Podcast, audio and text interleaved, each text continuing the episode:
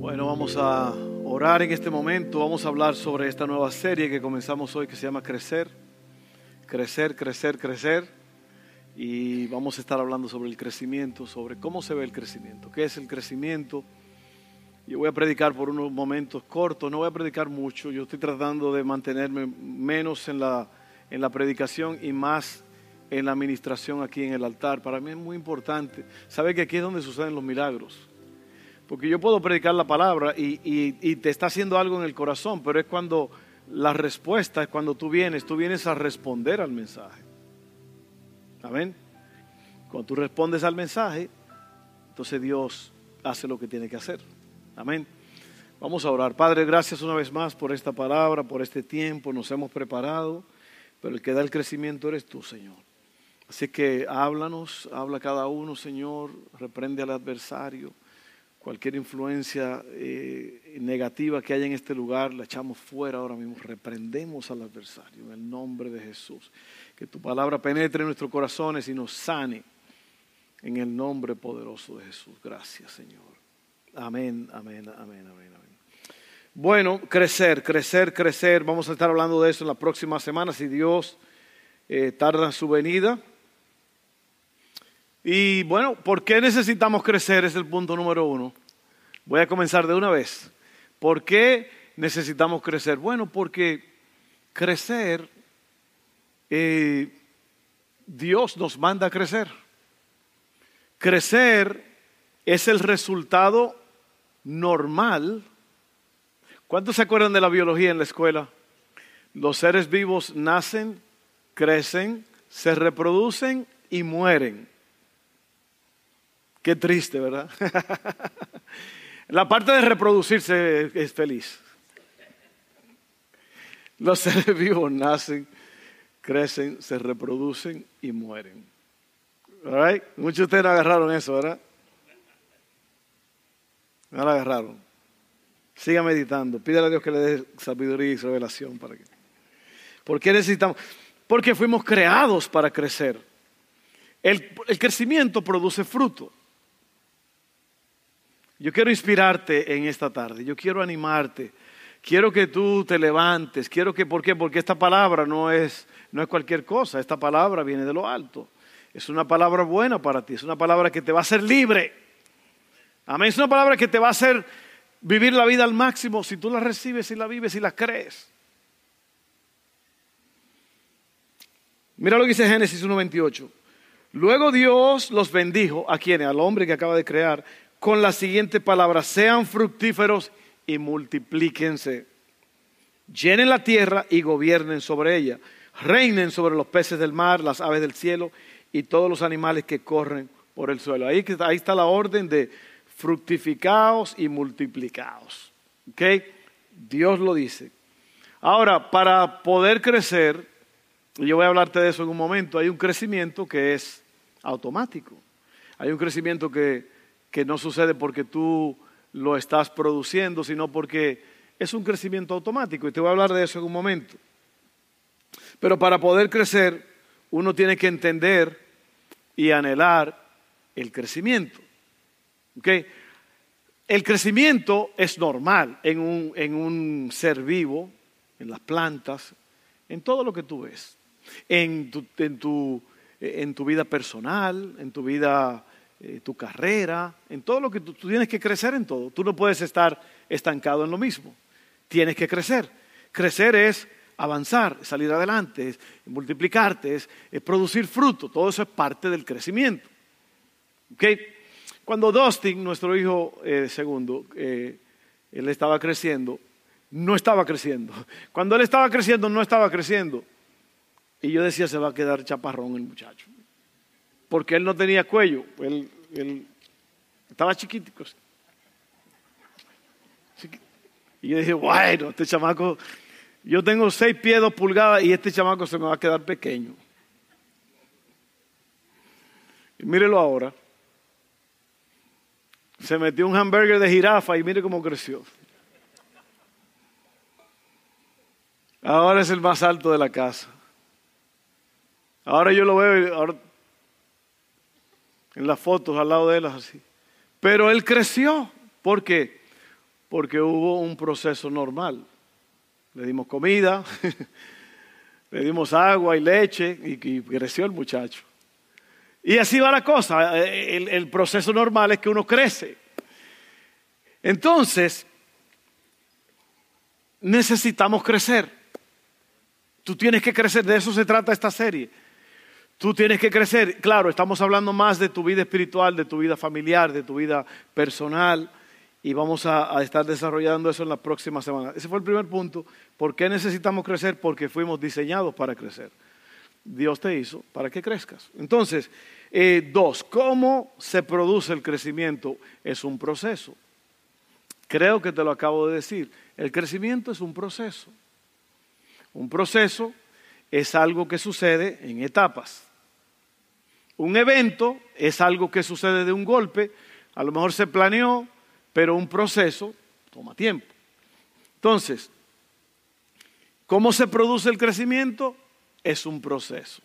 Vamos a ver esto. Hay el crecimiento direccional, el crecimiento temporal o de temporada y el crecimiento interno. Te voy a hablar de los tres. El crecimiento direccional es hacia dónde tú estás yendo. Y yo creo que en este aspecto nosotros sabemos que tenemos que llegar a ser como Jesús. Ese es el plan. Te lo voy a leer. Ahora lo que te voy a leer es preciso y conciso. Enrique habló hace un momento de cómo el Señor Jesús le dijo a estos dos que iban camino a Emmaús, les explicó las escrituras, les explicó de todo lo que tenía que pasar. Y yo le voy a decir a ustedes, hermanos queridos, especialmente si usted es creyente, si usted es cristiano, usted tiene que crecer en el conocimiento de la palabra de Dios. Si usted no lee la Biblia, si no la estudia, usted no va para ningún lado. Usted se va a quedar estancado y el diablo se lo va a comer de desayuno a usted. Así es. Las tres veces que el diablo atacó a Jesús en el desierto, lo tentó, el Señor Jesús las tres veces le respondió con la palabra de Dios. ¿Eh? ¿Y tú crees que tú vas a, vencer al diablo con tus propias palabras? No. Tus palabras el diablo no le importan. Lo que le importa es la palabra de Dios que está en tu boca y tú la das con autoridad y con poder. Así es, así es. Entonces, Efesios 4, 11 al 16, te dije que te voy a leer esto. Ahora bien, dice, Cristo dio los siguientes dones a la iglesia, los apóstoles, los profetas, los evangelistas y los pastores y maestros. Pastores y maestros va junto porque los pastores tienen que ser maestros. Un pastor tiene que saber enseñar la palabra. ¿Ok? Entonces, ellos tienen la responsabilidad de preparar al pueblo de Dios para que lleve a cabo la obra de Dios y edifique la iglesia, es decir, el cuerpo de Cristo. Ese proceso continuará ¿Hasta cuándo? Hasta que todos alcancemos tal unidad en nuestra fe y conocimiento del Hijo de Dios, que seamos maduros en el Señor, es decir, hasta que lleguemos a la plena y completa medida de Cristo. Te dije que cómo se produce el crecimiento es un proceso, el crecimiento direccional es llegar a ser como Jesús. Entonces los, estos cinco ministerios hacen, ayudan a la iglesia, la equipan para que puedan crecer. ¿Ok? Muy importante. ¿Qué va a pasar después de eso? Entonces, verso 14, ya no seremos inmaduros como los niños, no seremos arrastrados de un lado a otro ni empujados por cualquier corriente de nuevas enseñanzas. ¿Cuántos de ustedes saben que hay un montón de nuevas enseñanzas ahora? Y si usted no está firme en la palabra de Dios, usted va a creer cualquier porquería que le digan. No importa si es doctor, si es psicólogo, si es lo que sea, si no va alineado con la palabra de Dios, no se lo crea. ¿Sí o no? Entonces, no nos dejaremos llevar por personas que intentan engañarnos con mentiras tan hábiles que parezcan la verdad. En cambio, hablaremos la verdad con amor y así creceremos en todo sentido hasta parecernos más y más a quién? A Cristo. Crecimiento direccional, parecerse a Cristo. Quien es la cabeza de su cuerpo, que es la iglesia. Él hace que todo el cuerpo encaje perfectamente y cada parte, al cumplir con su función específica, ayuda a que los demás se desarrollen y entonces todo el cuerpo crece y está sano y lleno de amor. ¿Ves? Ahí está. Crecimiento direccional hacia Jesús, como Jesús. Vamos a ver el crecimiento de temporada o temporal. Estos son lapsos de crecimiento. ¿Cuántos de ustedes han tenido hijos, hijos, hijas que en una semana creció este muchacho? Y tienen dolor en los huesos, ¿verdad? Growing pains que le dicen. Los teenagers, los muchachitos cuando están creciendo, tienen dolor en el cuerpo, en los huesos, en los músculos, porque están creciendo. Y todo lo que crece, pues tiene que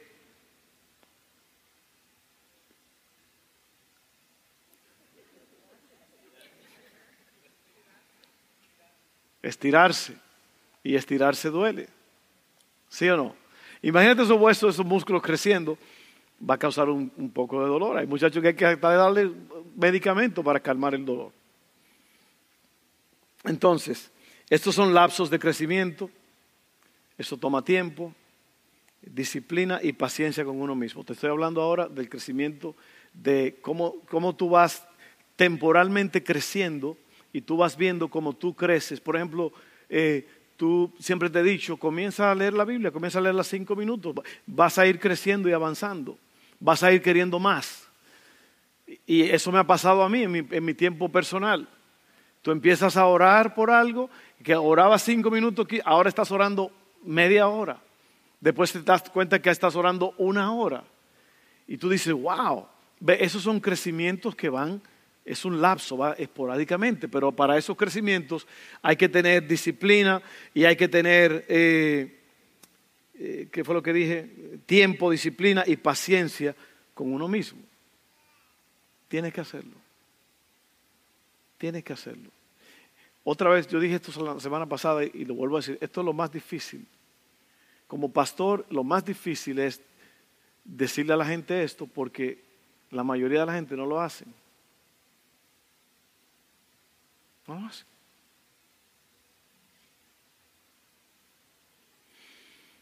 Si tú no comes bien, vas a tener muchos problemas. Pero a la gente no le gusta que le digan lo que tienen que comer. A la gente no le gusta. Hay, gente que se han enojado conmigo. Porque se están bebiendo una Coca-Cola. Yo, yo ni le digo nada, yo nada más los miro. Nada más le hago así. Y tú puedes ver que se enojan.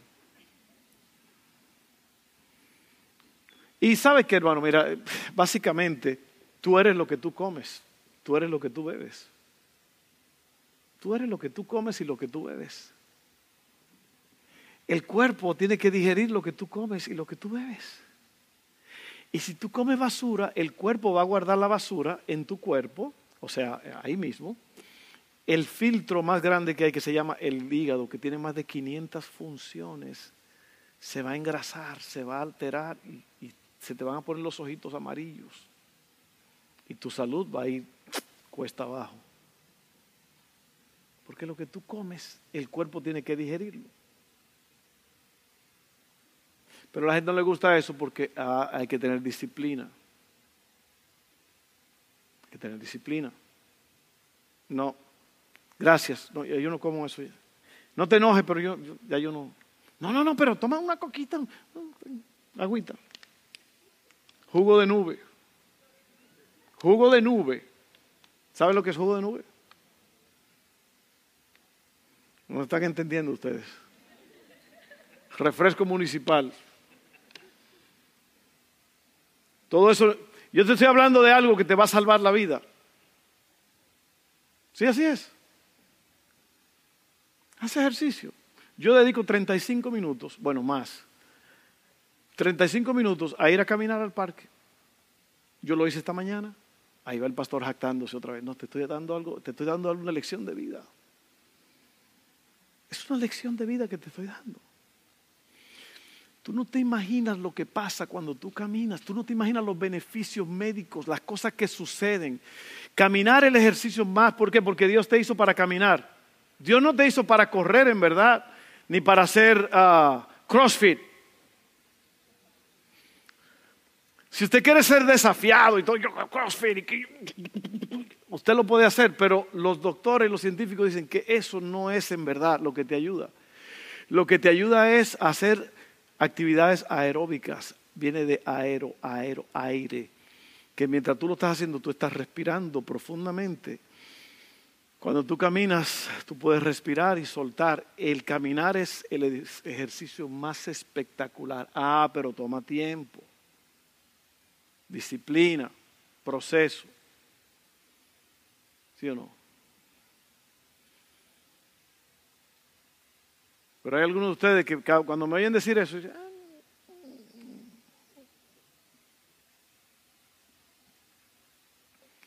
pero te estoy ayudando. Lo más bonito es estar saludable.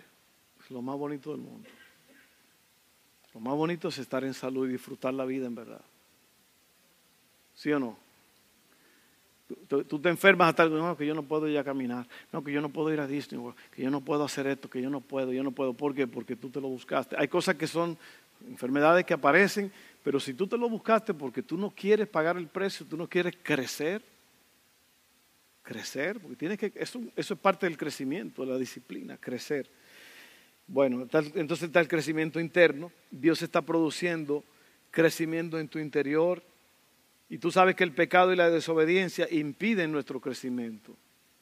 Dios está haciendo algo de adentro hacia afuera en tu vida.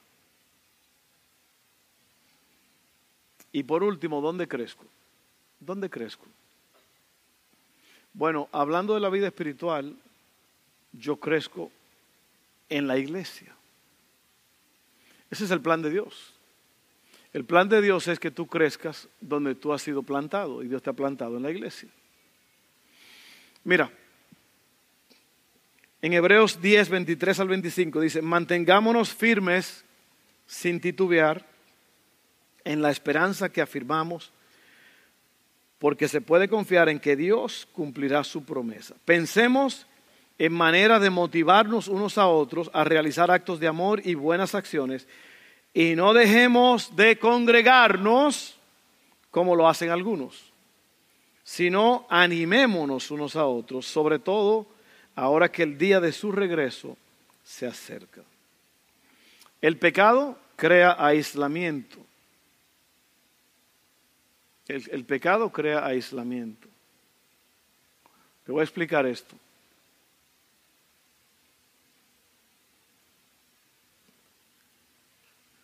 Lo que produce santidad y la capacidad para obedecer es la intimidad con Dios.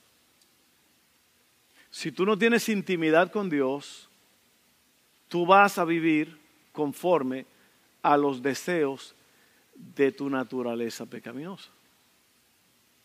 O sea, tú vas, tú no vas a vivir, sino que tú vas a Tú vas a reaccionar a los estímulos de la vida. Si tú ves una imagen sexual, tu cuerpo va a ser estimulado a ver eso y a tratar de disfrutar eso y, ir, al, ir al próximo paso, sea lo que sea.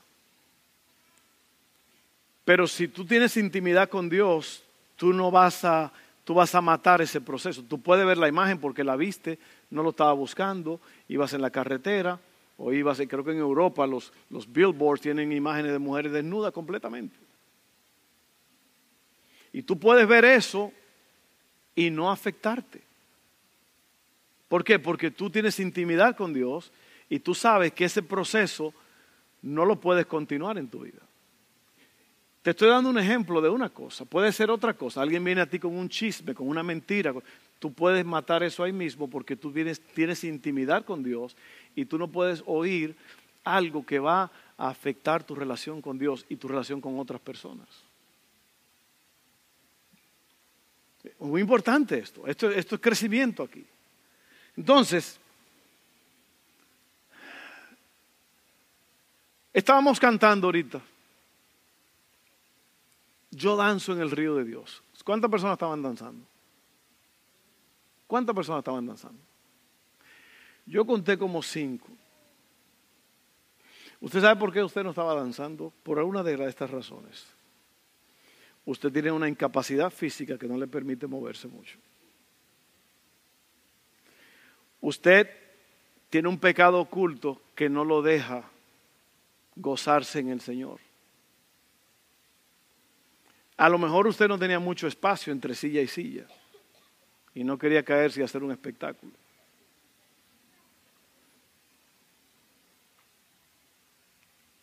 Pero usted sabe por qué. Esa enseñanza la dimos el jueves pasado a los hombres antepasados y fue espectacular. Ezequiel 48, metiéndose al río de Dios. En el río de Dios el agua te puede dar por los tobillos, por la rodilla, por la cintura, por los hombros, por la cabeza. Y cuando tú danzas en el río de Dios porque tú te metiste ya completamente. La mayoría de la gente, óigame bien, la mayoría de los cristianos están en la orilla. ¿Ok? Ya yo dije eso hace poco, pero ese es el problema contigo, que hay algo que no te está dejando ser libre. Puede ser tu carácter, tú eres una persona muy corajuda, muy enojada. Ya Cristo habló de eso, que si tú te enojas con tu hermano, vas a estar expuesto al juicio. Si te sigues enojando vas a estar expuesto al tribunal y si maldices a tu hermano vas a estar expuesto al fuego eterno, al infierno. Y hay algunos de ustedes que no pueden controlar el enojo. Usted no puede controlar el enojo y usted se enoja con todo y usted cuando se enoja no hay quien lo detenga, usted maldice, usted hace, a usted se le salen las lágrimas y el coraje y usted tiene un problema que lo va a tener que resolver hoy mismo. Así es. Y ya yo te dije por qué tú no estás danzando. Cuando estábamos cantando de que Él cambia ruinas, tumbas, ruinas en, gozo. Tú no puedes cantar eso porque tú estás amarrado, estás atado por algo. Tú estás amarrado, tienes que admitirlo. ¿Qué es lo que te está amarrando? ¿Para qué tú estás aquí en la iglesia si tú quieres vivir con la mente en el mundo?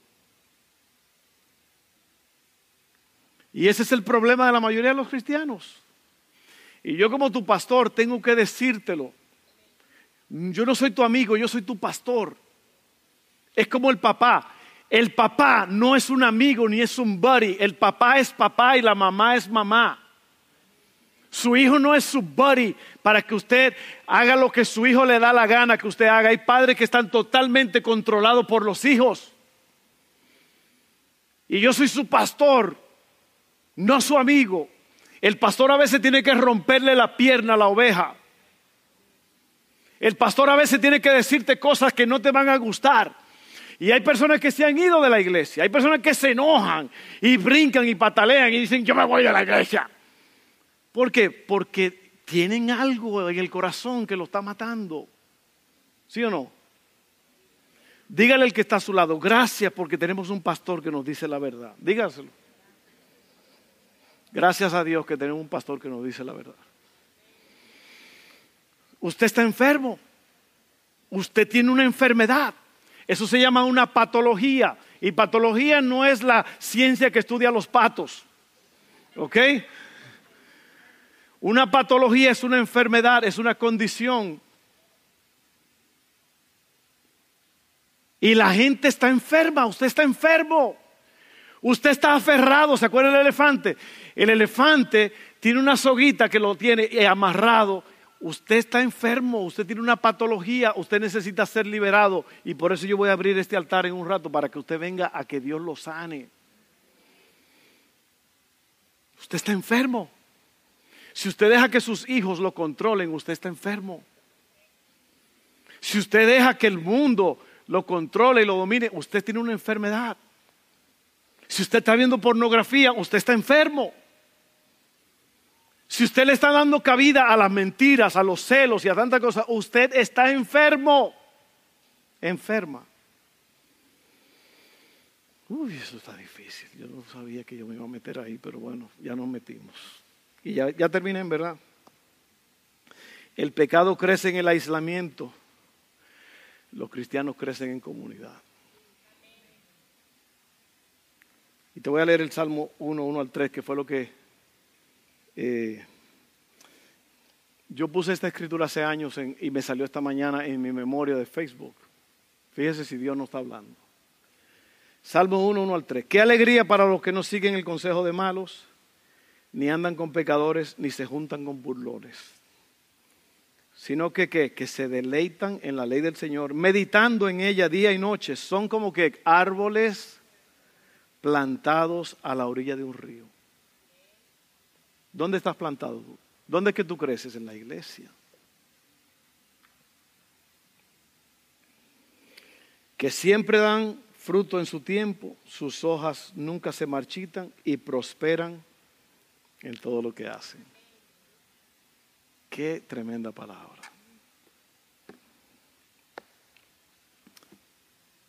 Y hasta ahí mis cortas palabras. Vamos a orar. Padre, gracias te damos, Señor, en este día. Gracias, gracias, porque tenemos que crecer, Señor. El que no crece se queda enano y, hay un problema, una condición ahí, Señor.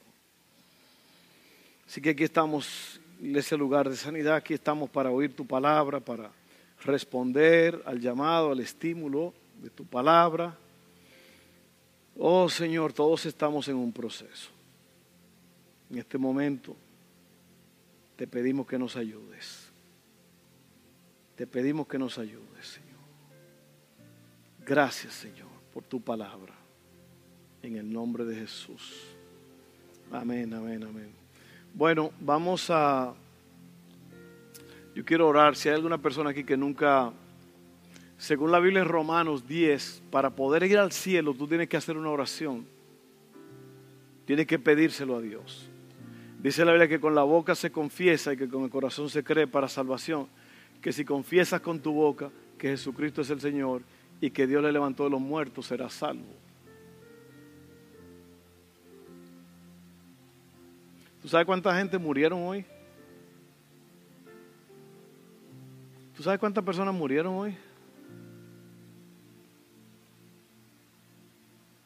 Más de 100 mil personas muertas hoy en el día. Más de 100 mil personas muertas. ¿Y cuánto tú crees esas personas se, se, fueron al cielo? O al paraíso, a estar con Cristo. ¿Cuántas? Cristo dijo en, en el Sermón del Monte que la carretera que lleva al infierno es muy ancha y, y está llena de gente que van para allá. Pero el camino a la vida eterna es muy estrecho y dice, son pocos los que lo hallan. Y yo me pregunto, ¿cuántos de ustedes encontraron el camino? Por eso vamos a hacer esta oración ahora juntos, todos. Vamos a hacerlo. Padre, creo en Jesús. Él es el Salvador. Yo me humillo. Te pido perdón. Lávame.